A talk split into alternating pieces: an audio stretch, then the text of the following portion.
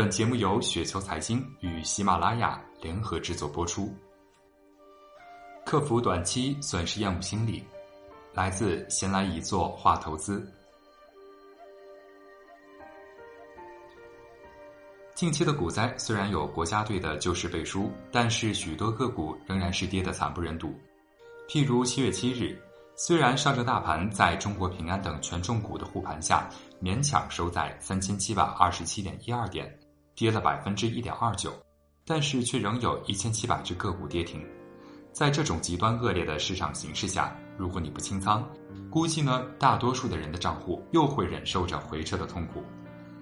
在这种情况下，要做的其实是对自己的持仓进行仔细的斟酌，进而采取相应的或清仓、或换股、或持有的策略。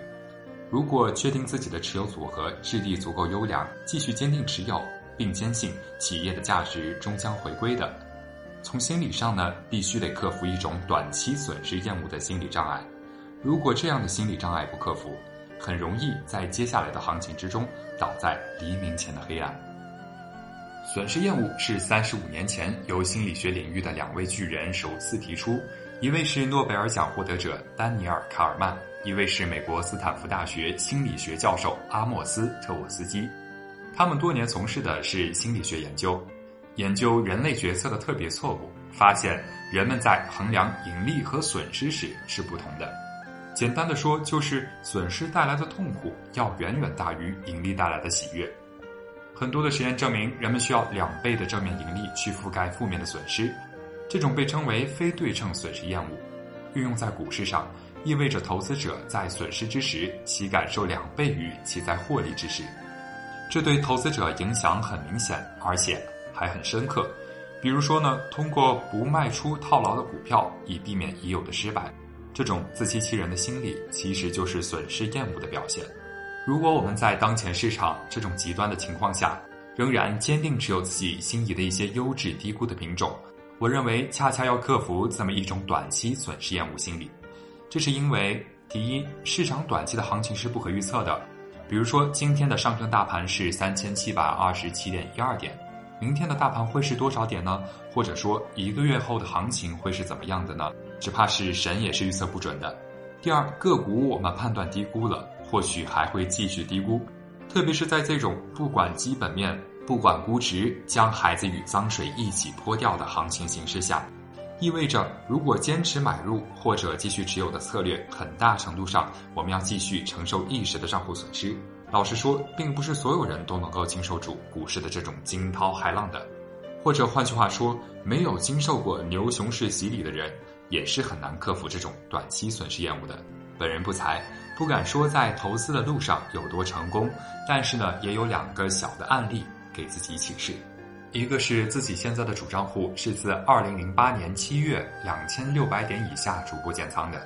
期间呢虽然有个别持股的调整，但主流品种七年来自己硬是如此坚守下来。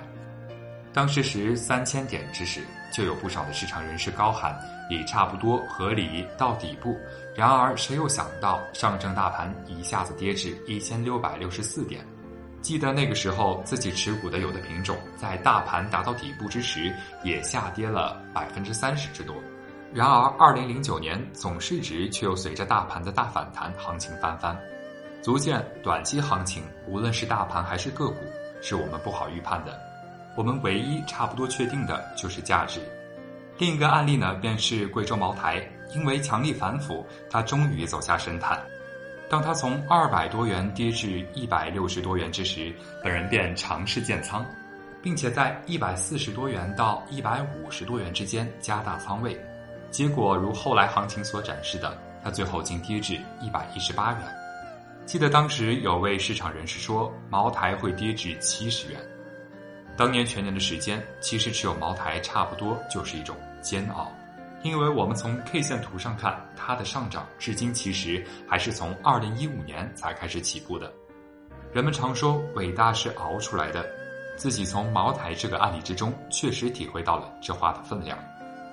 需要指出的是，自己举这两个例子，并不是证明自己有多聪明，恰恰相反，自己认为面对当时的股灾严峻形势。无论你是多么水平高的投资高手，怕也不得不面对账户浮盈的回撤。